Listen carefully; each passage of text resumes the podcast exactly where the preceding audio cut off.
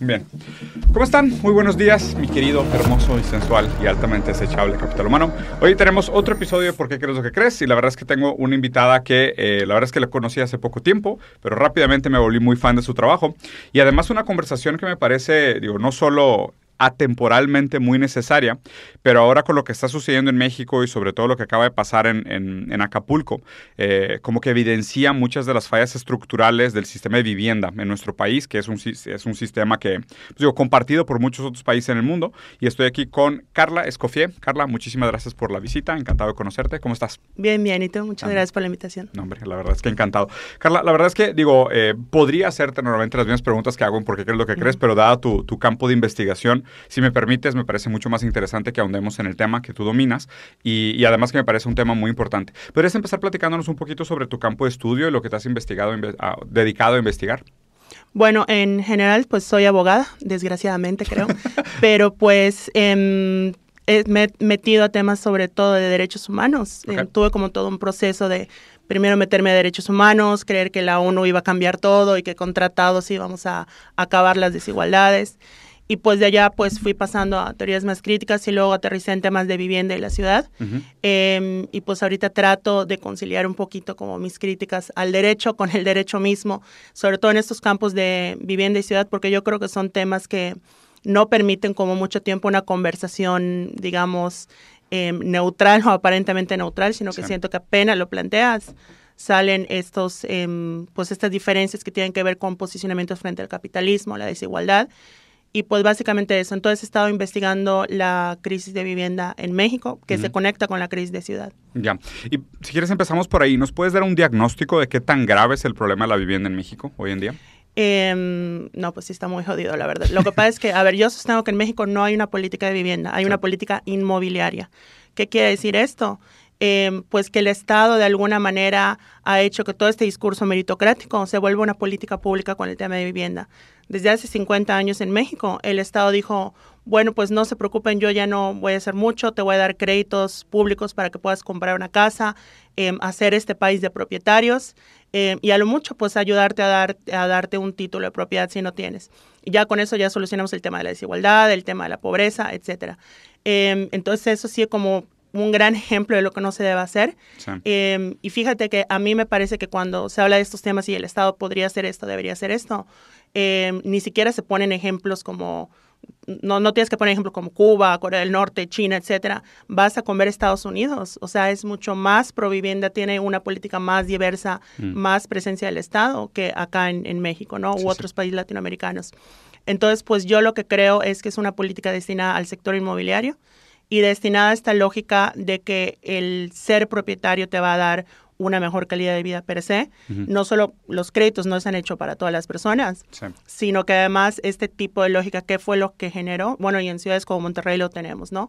asentamientos precarios de personas propietarias, pero que no tienen acceso al agua, no tienen acceso a la luz, eh, viven eh, con materiales pues también precarizados en hacinamiento. Y ese ha sido el resultado de ese tipo de política. Sí, o sea, es una política pública que favorece la lógica del capital, o sea, que, que esconde esta idea de que el mercado se va a regular y que a través de los agentes participantes del mercado vamos a llegar a un sistema más igual porque pues, es, es lo que hace la mano invisible del mercado, ¿no? O sea, el, eh, supongo que has investigado también mucho el efecto de, de cómo las políticas neoliberales nos llevaron a esta situación. Ah, no, es que para mí es una política neoliberal. O sea, porque de hecho, si tú ves cómo fue la política de vivienda en México, si tú ves por ahí de los 40, 50, 60, teníamos como grandes proyectos de vivienda tipo, bueno, la unidad Tlatelolco, ¿no? La famosísima unidad Tlatelolco, o por ejemplo los condominios Constitución acá en Monterrey, em, que era como esta lógica del Estado de proveer de manera más directa, de asumir que el tema de la vivienda en la ciudad es un, un tema que, pues, que, del cual es responsable. ¿Qué fue lo que pasó a partir de los noventas, sobre todo pues en la época de Salinas? Mm. Que el Estado pues empezó a hacerse un lado en el tema de vivienda y ciudad y empezó a decir, bueno, yo solo voy a pasar a ser un gestor, un facilitador, ¿no? Voy a pasar a ser casi casi el host de las inmobiliarias y que las ciudades se vayan definiendo conforme a las necesidades del mercado. ¿No? Y eso pues generó efectos desastrosos que los puedes ver, por ejemplo, en Mérida, todo lo que está pasando en Mérida me parece que es una lógica súper neoliberal en ese aspecto. Em, pero incluso cuando ves a, Monterrey, por ejemplo, es una ciudad que a Le Corbusier le hubiese encantado, porque es esta lógica de la ciudad de los coches, de la ciudad de, de bueno, vas a vivir en una zona, vas a trabajar en otra. Los tres lugares, ¿no? Sí, sí, sí, exactamente. Entonces, eh, vemos cómo las ciudades no son neutrales, que eso también nos han hecho creer. O sea, las ciudades son políticas. De hecho, yo sostengo que al final del día las ciudades reflejan las decisiones del Estado. Es una especie de derecho hecho de concreto, ¿no? Claro. Sí, sí, sí, pues es justo lo que se refiere Marx con la, o sea, esta es una de las condiciones materiales, ¿no? O sea, que aunque la gente pierde de vista la necesidad de locomoción, el acceso a servicios, la posibilidad de tener una vida social, la posibilidad de conectar con tus vecinos, de tener espacios realmente públicos, y realmente lo que sucedió, como bien dices, desde la salinización de, la vida, eh, se privatizan los espacios públicos, y los espacios públicos se gestionan como una extensión de la intención privada. O sea, es el, el centro comercial surge como una respuesta al hecho de que el estado de bienestar retrae su control o su dominio sobre los espacios públicos, se privatizan, pero pues también se busca la rentabilización. Y al buscar la rentabilización, todos los espacios públicos se vuelven espacios de comercio, ¿no? Y obviamente pues todos tienen propiedad privada y, tienen intereses y fungen a intereses privados. Háblame un poquito sobre qué has investigado referente al efecto que tiene esa inseguridad inmobiliaria, o sea, esa seguridad de vivienda, ¿no? O sea, ¿qué produce en el ciudadano?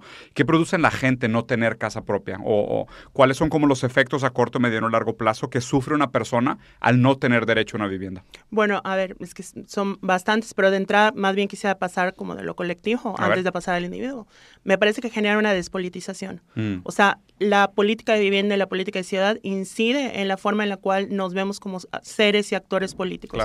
Eh, te voy a poner un ejemplo. Actualmente cada vez es más las personas que no conocen a sus vecinos. Sí, sí, sí. Entonces, si no conoces a tus vecinos, ¿cómo te vas a politizar? ¿Cómo te vas a organizar para decir, oye, la basura no se está recogiendo bien hoy en la calle? Pidamos que arreglen los baches. Exacto. Entonces, como no hay esa integración, no hay esa cohesión, no hay sujeto colectivo, ¿no? Eh, y es un poquito lo que tú decías, que a mí me parece que, que no solo es Em, o sea, me parece que es políticamente, manifiestamente y conscientemente contraria a una lógica dialéctica, porque eh, lo que está haciendo este tipo de política es pensar desde el ideal, ¿no? Que un poquito es lo que hace el urbanismo, que el urbanismo no es muy diferente al derecho. Es decir, a ver, decidimos que la ciudad va a ser así, idealmente va a ser así, queremos acomodarla así, entonces, vamos a esperar que con base en ese ideal, que además está atravesado por lógicas neoliberales, lógicas que atienden al capital, etcétera, la gente se va a acomodar a ellas y su realidad material se va a acomodar a ese ideal. Mm. Entonces, no es accidental eso. Y en el individuo, pues lo que genera es, pues, distintas afectaciones, depende de qué lugar de este escalafón tú estés ocupando, ¿no? Por ejemplo, yéndonos a las personas habitantes de la calle, pues el no contar con una vivienda genera una incapacidad, eh, no creo que sea incapacidad porque no viene de la persona, pero una negación absoluta del ejercicio de otros derechos, desde temas claves como la salud, por ejemplo, pero incluso los derechos sexuales y reproductivos. Sí, totalmente. O sea, o, hasta el defecar, por ejemplo. Hay una sentencia en Colombia que es muy interesante que la Corte Constitucional tuvo que intervenir y decir, oigan, es discriminatorio castigar a un habitante de la calle por hacer sus necesidades en la calle. Claro, no tiene dónde. Es, exacto, y de hecho lo que concluyó fue que justamente era una forma de, discriminación por no tener acceso a la vivienda. Que puede parecer una sentencia pues muy loable y todo, pero al final del día también es eso, que el mismo sistema hace que puedas llegar a través del derecho a estas Em, instituciones imperiales, como les decía Robert Cover, en las cuales se toman decisiones políticas mm. que de repente te conceden ciertas cosas, como esta sentencia bonita, hermosa que la estudias, pero no es la realidad. Y esa sentencia es como una especie de permiso o de excepción que hace el mismo sistema pero que más allá de esas decisiones o de esos momentos loables, lo que tienes es algo estructural que no cambia y que el mismo sistema se alimenta de eso. Sí, o sea, como que constantemente lo que hace el capitalismo es eso, o sea, crea grupos subalternos excluidos y los criminaliza.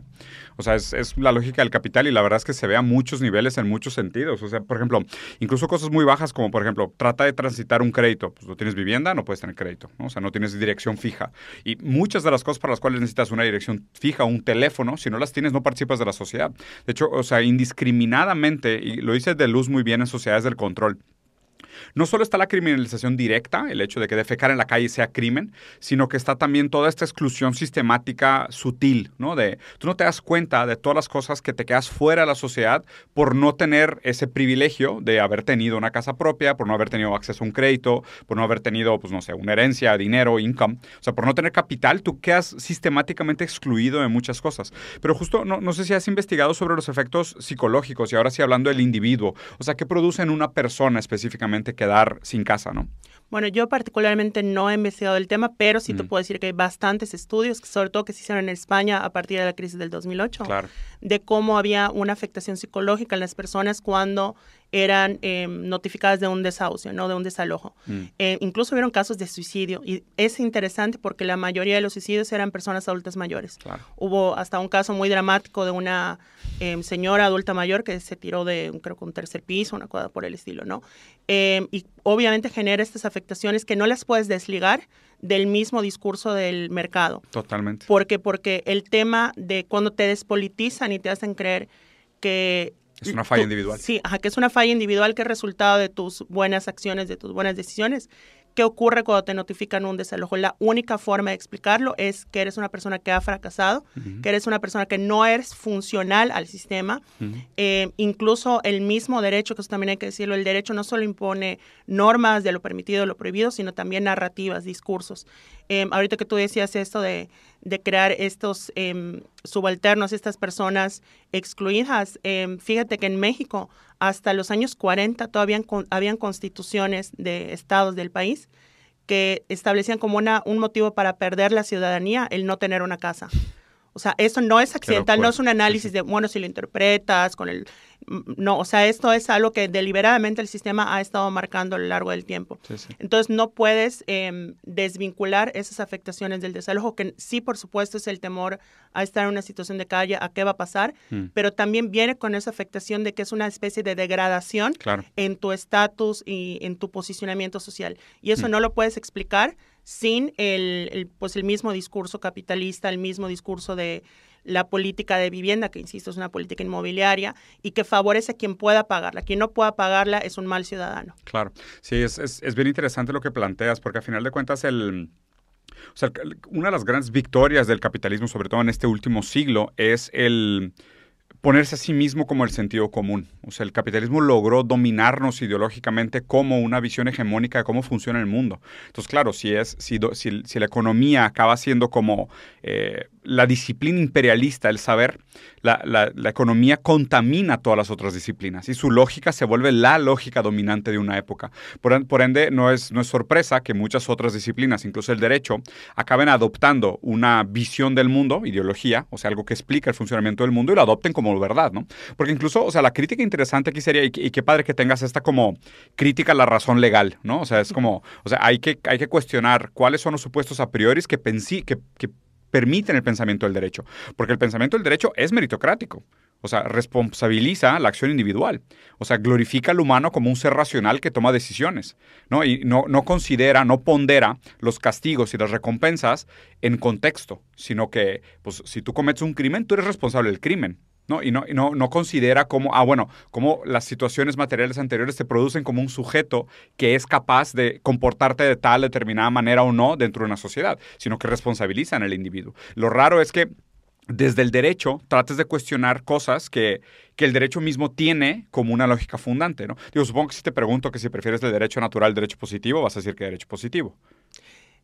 Yo preferiría que no haya derecho, pero no. Claro, ver, sí, es que, sí, a ver, sí. yo no creo en, en el, en el derecho natural, o sea, a ver, me- porque iría con el aceptar que hay una naturaleza humana. Exacto. Eh, a ver, ¿crees en el derecho positivo? A ver, creer en el sentido que pues existe, ¿no? O Pues- sea, eh, sale ahorita desnuda a la calle y... Vas a la cárcel. Ajá, no, Sí, no sí, es un tema de... de- Sí. Es que yo no creo, ¿no? O sea, como...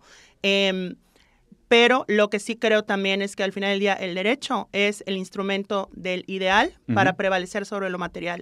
Cuando lo material se empieza a imponer, el ideal lo único que puede hacer es em, utilizar la violencia. Pero esa violencia em, se disfraza de esta legitimidad que es la legitimidad del Estado. Mm. ¿no? Pero al final del día, cuando, por ejemplo, vemos debates como que sean, pues, cons- cotidianamente, voy a decir los más como choteados, ¿no? De matrimonio igualitario, que si aborto, que si Ujú. inmigración, etcétera. em, pues hay distintas narrativas, distintos discursos, planteamientos ideológicos en conflictos en la sociedad. ¿Y qué es lo que hace el Estado? Que justamente a través de estas instituciones imperiales determina cuál es la narrativa, la lectura que va a sobrevivir. Claro pero no porque desaparezcan las otras y no requiere de la legitimidad. Es decir, hay una, em, un posicionamiento de las personas frente a sus discursos, sus narrativas, que se sostiene de esa legitimidad, de ese compromiso narrativo entre una mm. persona y ese posicionamiento. ¿Y cómo se constituye la legitimidad de, un, de una narrativa?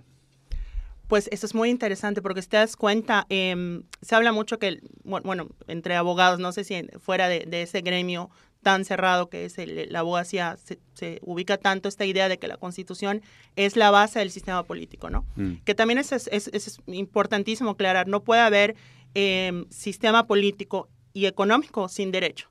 No, de hecho se ve muchas veces que el derecho como algo marginal a la economía, pero realmente, de hecho, los Milley y esta bola de libertarios, es lo que ignora. No puedes desaparecer el Estado y el derecho y al mismo tiempo creer que vas a tener no, no, propiedad. Toda economía es economía política. Sí, y no, existe economía no política. No, totalmente. Y además no podrías tener, yo siempre digo, a ver, planteamientos libertarios como tipo el de Milley o anarcocapitalismo, minarquismo, paleo. ¿Cuál es la, la, gran ingenuidad o vulgar ingenuidad que tienen? Que dicen, bueno, es que si desaparece el Estado y el derecho, podemos tener la propiedad privada porque es algo natural. ¿Y quién te da los títulos de propiedad? ¿Y quién se encarga de los cumplimientos de los contratos? Porque el derecho te permite acumular inmuebles. o sea, ¿cómo podrías tú poseer tantos inmuebles si no estás presente? Por eso le pregunto la legitimidad, porque o sea, históricamente el derecho ha sido muy cómplice de la lógica del capital. Bueno, pero allá viene, o sea, si te quieres ir a Hobbes, a toda esta idea de de el ser humano es malo por naturaleza. Hay que regularlo. Exacto, es como una bestia que se tiene que autodomesticar, etcétera. Y que fíjate que también a veces lo, lo descafeinan un poquito, no, pero metemos también a Rousseau y a, otros, ¿no? a, cómo se llama. Pero incluso es interesante porque hasta los autores más em, básicos del, neoliberalismo, de la teoría liberal, como por ejemplo, ¿qué quieres? Un Adam Smith, em, establecía que justamente se requiere del derecho para que pueda funcionar la propiedad, etcétera. ¿Cómo se construye eso? Por medio de narrativas. Es que el derecho al final del día también es un proceso psicológico y psicosocial.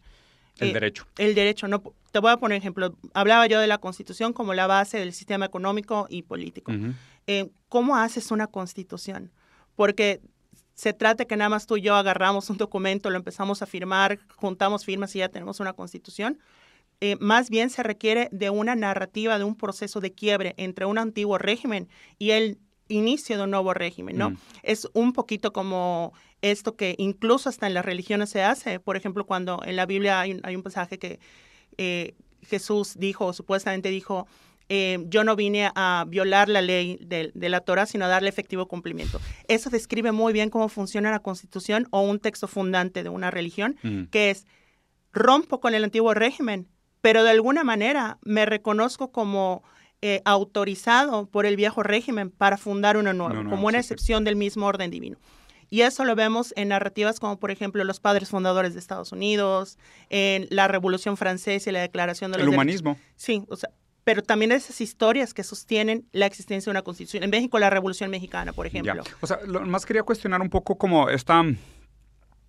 Y digo, no, no, no, te quiero poner palabras, pero parece que le estás dando un tipo de, no sé si autonomía o primacía a la narrativa.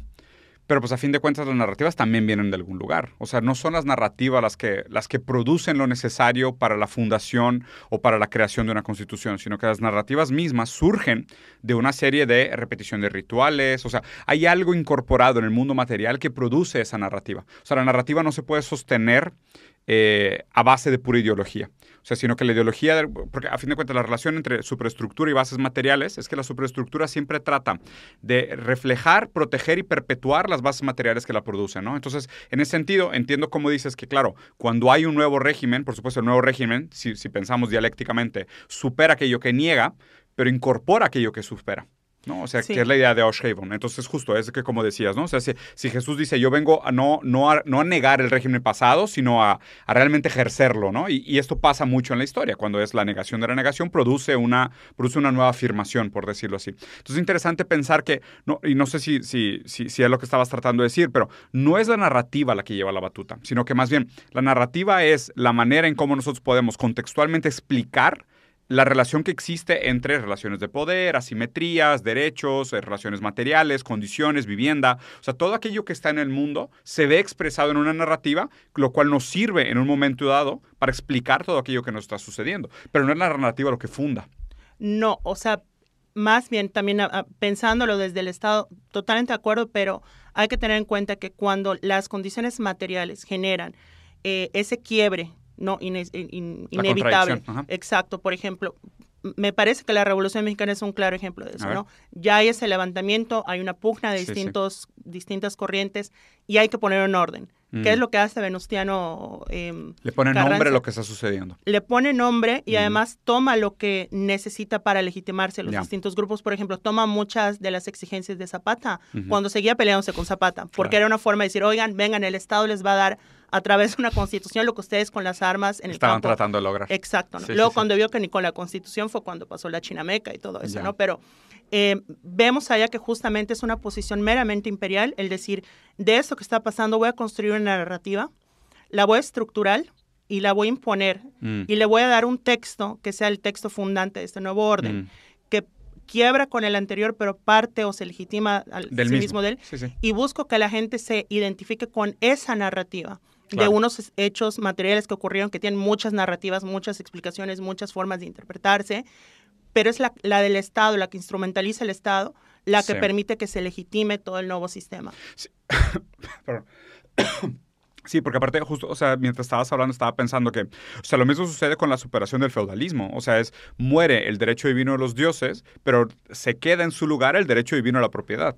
O sea, es, o sea sustituimos cuál es aquel objeto fetichizado que daba eh, como punto arquimediano estructura a la manera como funcionaba la sociedad y no se quita ese derecho divino, sino que ese derecho divino casi se renombra, ¿no? O sea, pasa a tener otro nombre. Los derechos humanos, en grandes sentidos, es también una refetichización del del, derecho divino de los dioses, porque nosotros usamos la categoría de humano no para incluir, sino para excluir. Porque todos aquellos que, por ejemplo, eh, si la mujer no tiene uso de razón, no es humana. ¿no? Si alguien nace con una discapacidad, no produce, entonces no es humano. Si a lo mejor si los negros en un momento determinado no tenían cultura, no son humanos. ¿no? Entonces todos aquellos que quedaban como fuera de la categoría ideal del deber ser del humano, quedan excluidos del humano. Entonces sustituimos el derecho divino de los dioses por el derecho divino del derecho humano. Y el derecho humano pues crea una serie de categorías de exclusión. Entonces se construye la historia como tal en el sentido de cómo se, se, superan las, las diferencias dialécticas. Pero para movernos un poquito más adelante, Carla, y quería platicar un poco contigo sobre específicamente, o sea, el diagnóstico de país que me diste que están complicadas las cosas. O sea, yo algo que hago mucho hincapié con, con, con la gente que, pues, que me sigue y con, con, las conversaciones que tengo, es que esta generación tal vez está muy distraída con a lo mejor algunas luchas que pudieran considerarse como marginales, estéticas, ¿sabes? Como muy eh, de postureo moral y es una generación que a grandes rasgos pues, no va a tener casa propia. O sea, probablemente esta generación, comparada con la anterior, va, a tener mucha más dificultad para tener casa propia que, que, pues, que todas las anteriores. No, probablemente. Es un, hecho. Ok, gracias, gracias por darle validez a, mi, a, mi, a, mi, a mi empirismo. Pero ¿podrías desarrollar un poco más sobre eso? O sea, ¿cómo puede ser que esta generación no se dé cuenta que, que va a ser la gran sufridora de, esta, de este desabrigo, ¿no? O sea, que ellos van a vivir de renta para siempre. Mira, continúo con lo que estamos diciendo porque está totalmente conectado.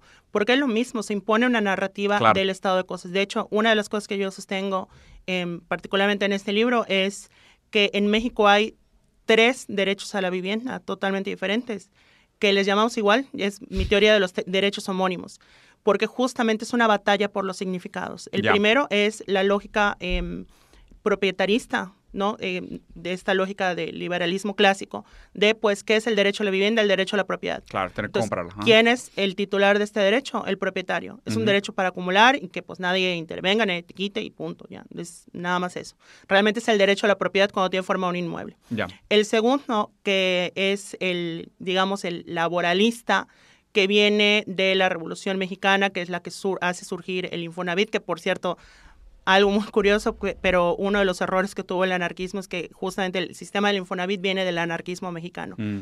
Partió de una idea que luego se formó.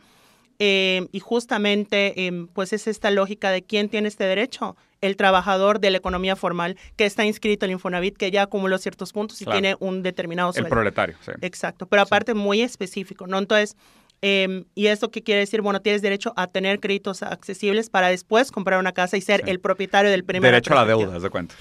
Y el, exacto, ¿no? Y la tercera perspectiva es eh, la que yo denomino de la igualdad estructural, Mm. que creo que es la que trata de plantear el esquema de derechos humanos, pero que no lo logra por completo por los límites que tiene, pues, derechos humanos. Sería una forma de aplicarlo, pero muy limitadamente, pero esta de la, de la igualdad estructural plantea, a ver, todo ser humano tiene necesidad de dónde vivir. Eso no es negociable, no es cuestionable. Cualquier persona necesita un lugar para habitar y que por lo tanto se le debe de garantizar hasta el máximo de recursos disponibles, bla, bla, bla, en cualquier modalidad de tenencia, que eso es otra cosa. Puedes tener derecho a la vivienda y ejercerlo sin tener propiedad. Rentes un lugar donde vives, estás ejerciendo ya tu derecho a la vivienda. No tienes la propiedad, pero la ejerces. Claro. Eh, hasta algo tan absurdo como, o tan obvio, perdón, como niñas y niños que viven con sus papás pues no son propietarios, ni Por legalmente pueden serlo, ¿no? Eh, entonces, de estas tres perspectivas, me parece que hay una batalla en coronarse como el derecho a la vivienda, como eso que llamamos derecho a la vivienda, y que lo que ha pasado es que la primera narrativa, más o menos la segunda, es la que ha ganado. Sí. Por eso digo que la- las batallas de las narrativas eh, son muy eh, importantes para el mismo sistema porque les da legitimidad. Entonces, Mm. ¿cuál es el primer paso? Uno de los primeros pasos, no estoy diciendo que sea el único, que no puedan haber otros paralelamente, es el poder cuestionar estas narrativas, porque son lo que le da fundamento, le da legitimidad y le da fuerza al sistema. Entonces, el problema creo que las nuevas generaciones y también las anteriores, eh, no es como que sea algo como reciente, eh, están como muy comprometidas en, en términos coverianos con las primeras dos narrativas. Entonces, realmente asumen que el tema de la vivienda es, pues, si yo le echo ganas, si yo no le echo ganas, eh, mi mala suerte o, o no hay nada que hacer políticamente frente a eso. Ya, o sea, tu postura es que si la gente fuera capaz de ver que las dos narrativas que le dan legitimidad a los dos primeros modelos son falsas, eh, ¿caería el apoyo que recibe el Estado y por ende llevaría un cambio de políticas públicas? Yo pensaría que sí, sobre todo porque creo que cuando cuestionas eso te das cuenta de las hipocresías del sistema. Ujú. ¿no? Hipocresías como, por ejemplo, políticas y acciones que se revisten del discurso de- del derecho a la vivienda, pero cuando ya ves la parte nuclear, nu- nuclear, la parte pues que realmente se va a aplicar, terminan siendo medidas que buscan impulsar el capital, la Claro, favorecen reactivación económica. sí, sí. Entonces, cuando logras desnudar eso, es cuando la gente se confronta con el sistema que al mismo tiempo se estaba vendiendo como quien les iba ahora sí a salvar, sí les iba ahora a garantizar esta igualdad. Eh, y eso lo vemos constantemente en, en- en distintas, no solo en México, en distintas políticas que se han implementado en varios países de América Latina. Por ejemplo, cuando tú ves las políticas nacionales de vivienda de cualquier administración, de cualquier partido a nivel estatal o federal, cuando tú ves eh, la ley de vivienda, todo el andamiaje legal está hermosísimo y chulísimo porque te habla del derecho a la vivienda y que todo el mundo, y que incluye la vivienda de arrendamiento y las cooperativas de vivienda, que para mí yo creo que el futuro está en las cooperativas de vivienda. Ok, ahorita platicamos sobre Eh, eso. Pero luego cuando pasas a las reglas de operación, ¿qué son las reglas de operación? Son como unos reglamentos que hacen las autoridades administrativas. Para ya pasar ya en serio a cómo se va a aplicar todo lo que el resto del sistema legal dice. Ya. O sea, si quieres conocer una política de vivienda, vete a las reglas de operación. La ley de vivienda, hermosísima, necesaria, pero Sí, es muy, eso. muy poética lo que tú quieras. Y cuando vas a las reglas de operación, te das cuenta que es una política... em, Sí, hipócrita, que favorece los intereses del Sí, capital. y que se detiene únicamente el tema de la propiedad. O sea, te anuncian que va a haber política de arrendamiento y no hay ninguna política de arrendamiento en México, por ejemplo. Sí, claro. Es que eh, ju- justo como te decía, lo que pasa es que la gente no, no nota lo, lo, no sé, lo profundo que ha penetrado la, la ideología economista a nuestro modelo de vivienda. O sea, la verdad es que explicamos el mundo entero a base de rendimientos, retorno de inversión, protección a los intereses del capital. O sea, porque es la lógica dominante. Y aparte, lo que me asusta mucho es que hoy en día ni siquiera es tanto el hecho de que esta gente se postule como anarcocapitalista, sino que abiertamente se, se- se presentan como empresarios, como buenos empresarios, ¿no? Y aparte creo que México está tal vez cercano a tener un candidato empresarial. O sea, no sé si va a ser, tal vez en este ciclo ya no alcanza, pero probablemente en el siguiente ciclo vamos a tener un empresario como candidato. O sea, y me, da- me da muchísimo miedo, porque me parece que es de alguna manera lo que han logrado hacer es que este hartazgo con la ineficiencia del Estado se ha transformado en que la base trabajadora busque votar contra Estado.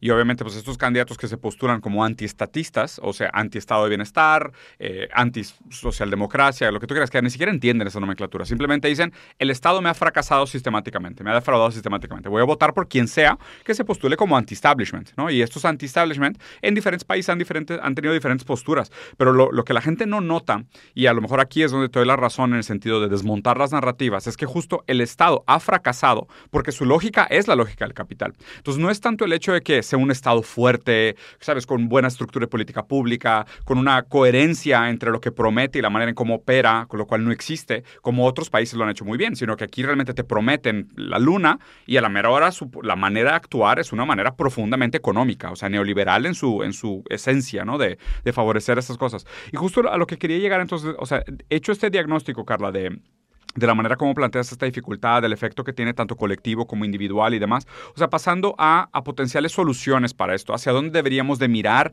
¿Hay algún ejemplo que podríamos tomar en cuenta? ¿Te parece que México tiene potencial de aplicar algo que existe en otro lugar o nosotros necesitamos una solución muy ad hoc? No, a ver, yo creo que en general hay una necesidad como en todos lados, entonces eso ya para mí es razón suficiente para implementar. Ahora, en México hay obviamente sus particularidades. Em, yo también creo que son discusiones que tienen que partir de lo local. Mm. Uno de los problemas también de la política de vivienda en México, y creo que en general muchas cosas en México, mm. es que se hacen en un escritorio en Ciudad de México, ¿no? se toman ciertas decisiones que van a aplicar en de Tijuana a Chetumal, ¿no? Em, pero creo que sí hay ciertas em, digamos, ciertas, no quiero decir soluciones, ciertas vías a, explorar, mm. por ejemplo, las cooperativas de vivienda, ¿no? Mm. Que en, en, Uruguay, en Argentina han sido punta de lanza para las políticas de vivienda. Uruguay tenía una crisis de vivienda más agravada incluso que Argentina mm. y salieron a flote con las cooperativas de vivienda. ¿Cómo funciona una cooperativa de vivienda?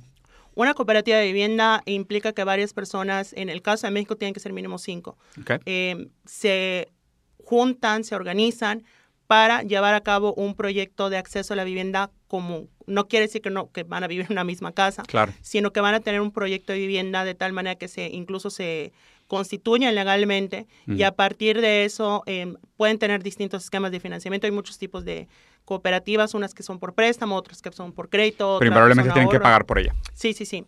Em, y pues, pero ¿qué es lo que ocurre? Abaratas los costos. O sea, le sale más barato a las personas que hacerlo de manera individual Dos, toman decisiones sobre los espacios, ¿no? Porque al unirse, al hacer ese proyecto, van definiendo, oye, queremos un edificio de apartamento o queremos un fraccionamiento, eh, qué queremos, qué áreas queremos, queremos un parque, no queremos un parque. Mm. Hoy no, pues fíjate, somos pura pareja con hijos, ¿no? Parejas jóvenes con hijos, queremos esto. Somos parejas que no queremos tener hijos o somos personas solteras, cambia.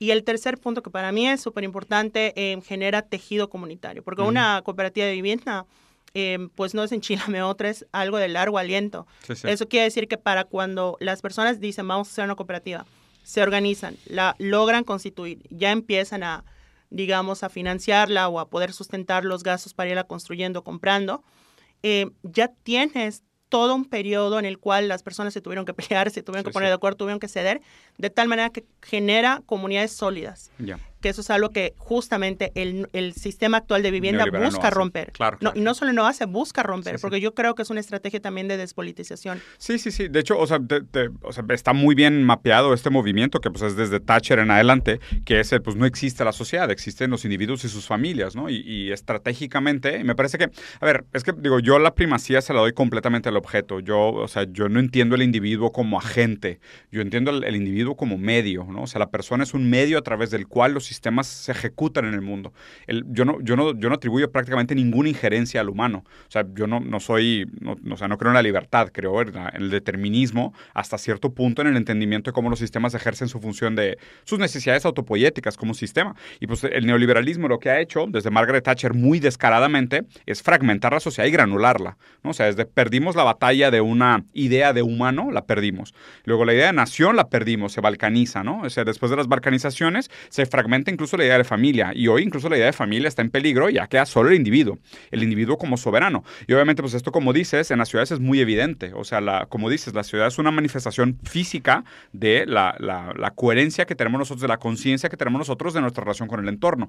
Pero lo raro es esto que por más que nosotros neguemos nuestra relación con el entorno, la relación con el entorno es irrefutable, o sea, el entorno nos constituye, ¿no? O sea, es, eh, creas más bien una alienación, es una falsa conciencia, no es, no es que la conciencia sea individual, sino que tú escondes todo aquello que te produce como sujeto, que es el lenguaje intersubjetivo, la relación con los otros, la réplica del espejo, la constitución de la mirada ajena, o sea, tú escondes todas estas cosas que son factores constituyentes de subjetividad y, y te cuentas el cuento de que tú te hiciste solo, de que tú haces solo y que tú cambias el mundo tú solo. Y si fracasas eres tú y si lo que lograste te lo mereces 100%, ¿no? Entonces, esto, o sea, esta lógica es perfectamente congruente con, con el capital más que con el neoliberalismo, porque el capital más bien, mientras menos resistencia obtenga de los colectivos, más puede ejercer su propia lógica, ¿no? Porque los, los, agentes individuales tienen menos fuerza de resistencia. Entonces la lógica del capital fluye mucho más abiertamente cuando hay menos resistencia colectiva, de organización, de, oye, gestionar nuestros proyectos, como dijiste, ¿no? Oye, pues ¿qué queremos hacer nosotros con este espacio? ¿Para qué lo vamos a usar? ¿Cómo vamos a constituirlo? O cuando logra que se defienda esa idea, o sea, que las mismas personas afectadas defiendan esa idea. Sí, y, y, a, lo que te iba a preguntar es, es esto, Carla. Eh, lo que, por ejemplo, ¿conoces el movimiento MST de Brasil? El movimiento Sin, Sin Tierra de Brasil. Fíjate que me parece, siempre he sido muy fan del, y tengo muchos amigos que participan incluso de MST. Y, y, me parece muy interesante porque creo que la gente tampoco tiene en mente lo, lo desocupado que son los países. O sea, la cantidad de territorio desocupado y territorio ocioso de los países. Porque no sé cómo es la historia en México y a lo mejor aquí me puedes ayudar tú. Porque en Brasil sí sé que durante mucho tiempo el Estado daba esas concesiones de territorios a cambio de supuesto trabajo productivo. Entonces se daban estas tierras para empresas que supuestamente iban a ser productivas con el uso de la tierra a cambio de años y décadas de exención fiscal y una serie de tratos privilegiados y demás, ¿no? Que, que es parecido a la neoliberalización del territorio que seguramente se dio en el resto de Latinoamérica. En México, o sea, cuando hablamos de densidades de población, espacios desocupados, o sea, ¿qué tan viable es pensar que cada mexicano fuera dueño, así por, el puro hecho de ser ciudadano mexicano, de un pedazo de tierra? A ver, no es un tema de posibilidad, de hecho, en general en temas de vivienda, em, rara vez el tema del territorio es proporción. De hecho, tienes casos hasta como Singapur, por ejemplo, que cuando hay voluntad y se buscan esquemas más pensados en lo colectivo, en las necesidades a largo plazo, pues generas que el hecho de ser una ciudad-estado con mucha población no sea ni siquiera un problema. Entonces, ¿por qué un país como México o Brasil u otros países tendrían ese problema? No, acá es un tema de acumulación. Recordemos que, a ver, en América Latina, históricamente, los conflictos no, no pueden ser entendidos sin la lucha por el territorio. Desde la conquista hasta la eh, revolución, hasta la, la, guerra sucia, el conflicto armado en Chiapas, la guerra contra el narco siempre está eso. Y lo que estamos viendo ahorita es que hay una em, batalla por los espacios mm. que se trasladan a las ciudades. ¿Por qué? Porque ahorita la mayor parte de la población, no solo en México, sino del mundo, vive en ciudades. Más del 55% y en América Latina ah, se eleva poco más del 80% ese porcentaje. Entonces, ¿cómo entender eso? A ver, el Estado lo que justamente ha buscado hacer es ya no un planificador, sino un gestor, que es un poquito lo que decía con esta serie de reformas de los noventas, eh, pero que no se le dieron solo en México, sino que fue algo que se dio generalmente en América Latina, sobre todo por figuras, por ejemplo, como Hernando de Soto, mm. que era un peruano que de hecho fue, eh, trabajó con Fujimori, ¿no? Para que te des una idea de... de, de, Tipazo. sí, da muchas ganas de conocerlo, ¿no? Pero Hernando de Soto él planteaba la siguiente tesis que hoy en día puede parecer absurda o debiera parecer absurda, tristemente yo creo que no faltará quien escuche eso y diga, ay, qué buena idea, que es, él decía, bueno, a ver, todos los asentamientos precarios, todas las zonas de pobreza, de marginalidad en las ciudades y en general de los territorios, es porque no son propietarios, ¿no? Que es un poquito esta lógica que te decía. De que aquello que no tiene dueño no es cuidado. Exacto, entonces si se les da, eh, pero aparte la, idea era, lo que pasa es que tienen un suelo que es ocioso porque no está participando en el mercado. Si les das título, van a poder hipotecarlo, tener créditos, comprar productos y la pobreza va a desaparecer, etcétera. Y estas ideas de De Soto tuvieron gran calado en toda América Latina. En, en, Brasil también tuvo calado, en Perú obviamente, en Colombia, eh, al grado de que en República Dominicana la Constitución dice, cuando reconoce el derecho a la vivienda, inmediatamente dice que se priorizará el otorgar títulos de propiedad. Y eso viene de De Soto. Y en México se manifestó con la desintegración de los ejidos, que tampoco hay que romantizar los ejidos. Claro, claro, claro. Porque los ejidos eh, son una figura bastante compleja. De hecho, para, paradójicamente sirvieron también como despojo a pueblos indígenas, porque pueblos que tenían su propia forma de organización territorial, etcétera, de repente llegó el Estado y dijo, no titular, no propietario. les voy a salvar, ahora van a ser ejidos y van a tener esa forma de organización comunal para pensar en colectivo. Oye, pero tenemos nuestra forma de organización, ejidos, dije. O sea, como ese Em, ¿Qué es eso al, final del día? La, fuerza que tiene el Estado de ejercer una violencia legitimada. Entonces, em, en el caso de México, lo que ha pasado es justamente una acumulación que ha sido naturalizada. Lo vemos en las haciendas, pero ahorita que ya no estamos supuestamente en la época de las haciendas, lo vemos en la época de los fraccionamientos, en la época de las grandes inversiones inmobiliarias. Justamente en el libro hablo de, por ejemplo, el tema de lo que yo creo es una burbuja inmobiliaria de lotes de inversión en Yucatán. Mm. Eh, justo ya analicé cómo se mueve el mercado, no solo en términos de, de cantidad frente a la población, sino incluso que perdona que insista, es que es un tema que me encanta, el tema de las narrativas, a través de la publicidad. Eh, hice un análisis de unos 153 fraccionamientos que venden lotes de inversión en Yucatán. ¿Qué historia te cuentan? Pues eh, fíjate que de entrada hay que aclarar 153, ¿por qué no más? Porque hay muchos que ni se publicitan, es un mercado súper opaco, o sea, hay fraccionamientos que no es que tú los vas a encontrar en, en Google o en algún... Tienes que pasar enfrente, literal.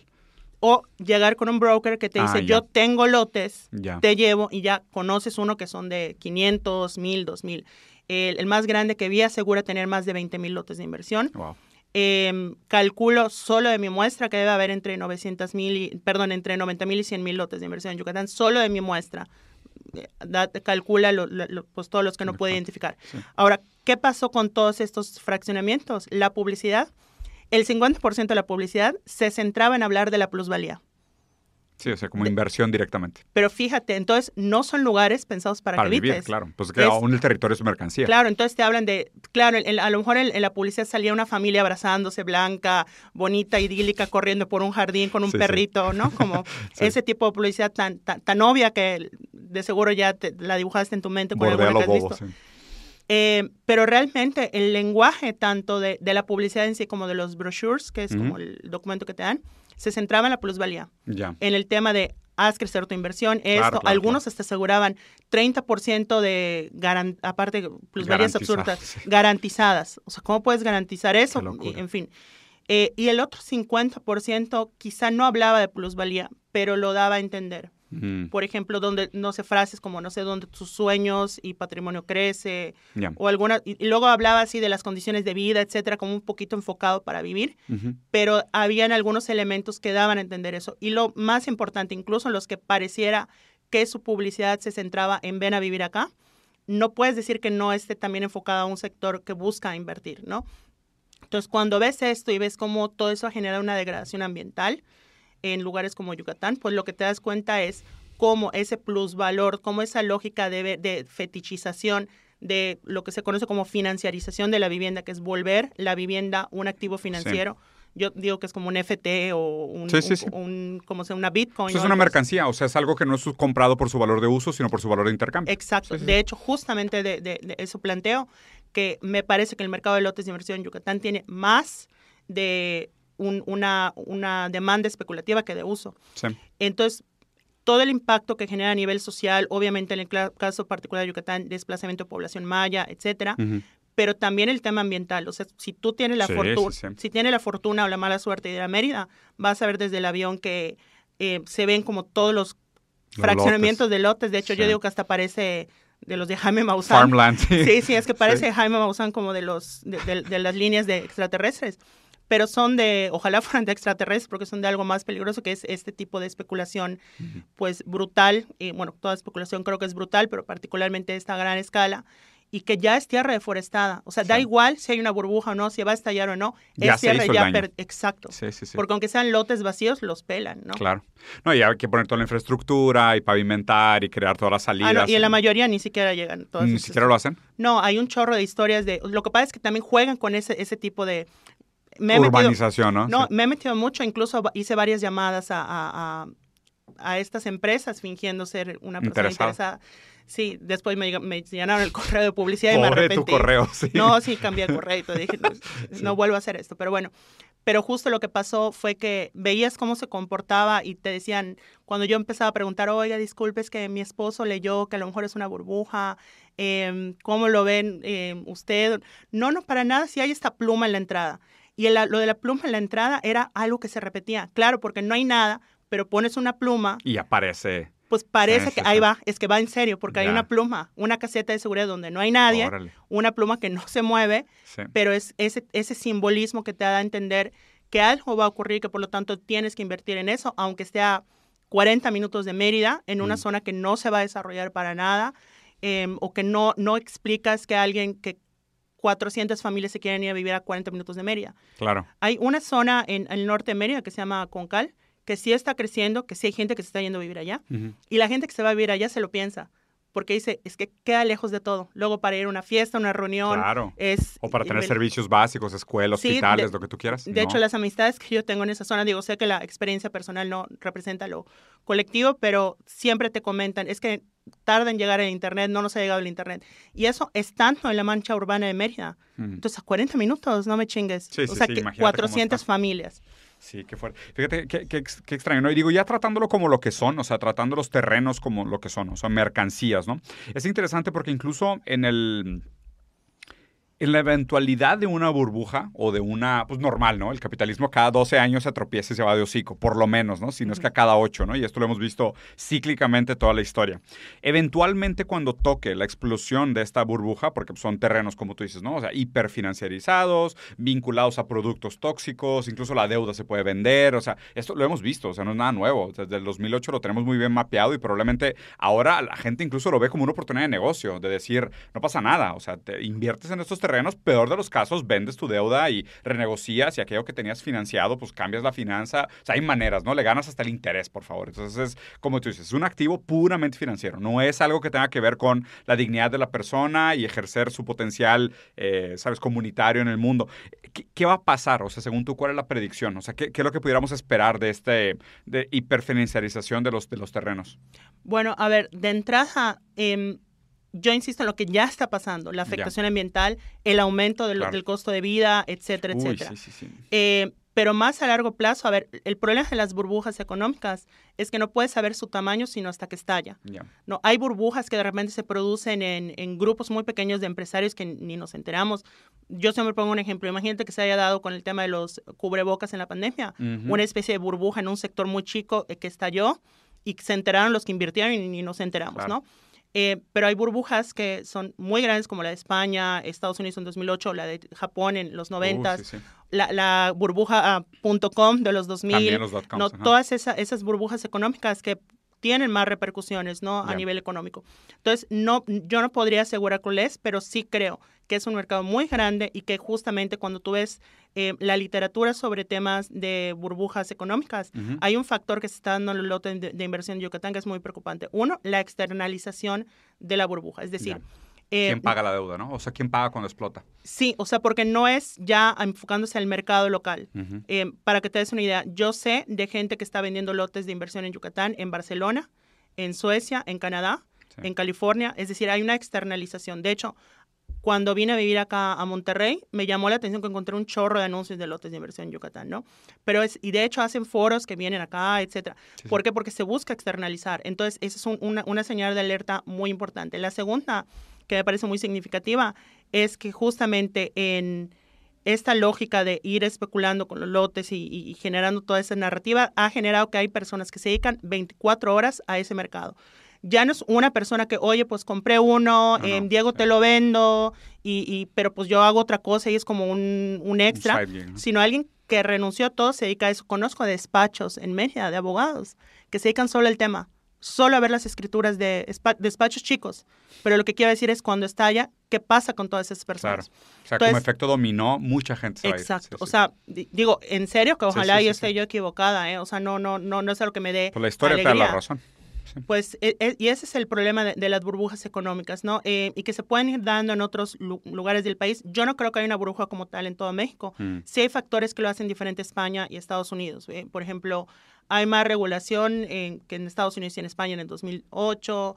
Eh, la banca mexicana no suele vender su deuda Tanto, sí. tanto. eh, y otro factor es el Infonavit, porque hoy día, Mm. eh, aunque no lo creamos, el Infonavit sigue siendo el principal eh, dador de créditos Vivienda, sí, sí. en, en el país para Claro. vivienda, ¿no? Eh. Más que la banca privada. Entonces, esos factores juegan, pero ojo, no quiere decir que por eso no pueda haber un, burbujas. Yo creo que están más focalizadas, como es el caso de Yucatán. Eh, hay gente que me ha dicho que a lo mejor en Guadalajara en otro lado, yo no sé, no he estudiado el tema, ya. Pero yo sí creo que hay demasiadas señales de alarma en Yucatán. En Yucatán es evidente. Oye, Carla, hablando específicamente, platícame un poco sobre tu libro, o sea, para, para ir también como, como concluyendo. Gracias por la copia. La verdad es que no quise entrar mucho al tema del libro porque no lo he leído. Entonces, si, si me dieras la oportunidad, prefiero leerlo y luego, si quieres, hacemos una segunda Claro. conversación. Pero si quieres un- una introducción, ¿de qué se trata tu libro País sin Techo? Bueno, eh, justamente el libro País sin Techo lo que hice fue em, recopilar un poquito algunos pensamientos y análisis que venía haciendo de varios años. Yo como abogada me pues he dedicado también a la defensa de acá de mis contradicciones, ¿no? De crítica al derecho, eh, si Bakunin te traicioné, ¿no? Como tengo ya la foto de. Pero justamente, pero al final del día en el tema de defensa, que es también evitar pues la violencia, la intervención, pues he participado en casos de defensa sobre temas de vivienda. Entonces, en este libro lo que hago es digamos, una especie de recorrido por el país para decir, a ver, ¿qué es la, el derecho a la vivienda? ¿Qué entendemos por este derecho? Un poquito de cositas que ya te platica por acá. Luego, ¿cuál es la problemática de vivienda en México? Entonces, agarro cinco problemáticas en México, no son las únicas, las analizo desde un punto de vista conceptual, teórico, de hecho, el diseño, eso sí lo digo sin reparos porque yo no hice el diseño, pero la verdad es que está increíble el, diseño porque tiene hasta como unos, em, pues, unas partecitas con palabras claves, conceptos claves, mm, como para ayudar a, pues, a dejar más en claro estos conceptos. Está hecho con un lenguaje accesible. Y analizamos esas problemáticas y luego las aterrizamos a cinco ciudades del país. ¿no? O sea, cinco ciudades que no es que sean las únicas problemáticas o las únicas ciudades donde eh, se da esa problemática, pero que son ciudades donde me tocó verlas, ¿no? Que son eh, Mérida, Campeche, Ciudad de México, San Luis Potosí y Monterrey. Y en cada ciudad, al final, lo aterrizo en casos que me tocó acompañar para también demostrar a ver cómo, ya sea un poquito lo que tú preguntabas, cómo es en la vida de las personas, ¿no? Cómo es ese impacto. Entonces, pasar de lo teórico, lo, el contexto político a eh, las historias reales, ¿no? Entonces es una especie de recorrido para contestar esas preguntas. ¿Qué es el derecho a la vivienda? ¿Cuál es la problemática? ¿Y cuáles podrían ser las posibles soluciones? Qué padre. Oye, pues Carla, pues digo, te felicito mucho por el trabajo. Te agradezco mucho la conversación, súper interesante. Yo te lo dije abiertamente cuando, cuando conversamos. Yo sabía que no iba a alcanzar a leerlo antes de entrevistar. Me preocupaba más platicar contigo primero y quedarme con la tarea de leerlo. Y ya que lo lea, me encantaría tenerte otra vez. Espero te haya gustado. No, claro que sí. Muchas gracias. ¿Algo más que quieras agregar? ¿Dónde te pueden seguir? ¿Dónde te pueden ver en redes? ¿Continuar leyendo sobre tu trabajo? Bueno, en redes eh, hago contenido sobre estos temas y otros. También hablo un poquito de anarquismo. En mis redes que son en TikTok, Instagram y Twitter, que son, se llama Twitter, no, me niego a, darle, a, concederle eso a, este personaje. Eh, arroba Carla Escoffier, S-C-O-F-F-I-E, con doble F, eh, arroba Carla Escoffier. Y pues allá me encuentran, subo videos, subo a veces como algunos escritos, y pues eso. Muy bien. Pues nada, los dejamos por aquí. Espero les haya gustado. Como siempre, dejen sus comentarios. Vamos a dejar aquí también en la descripción del video las redes de Carla para que la puedan seguir y quedamos pendiente para la segunda plática. Sale. Carla, muchas, gracias. Mucho gusto. Nos vemos.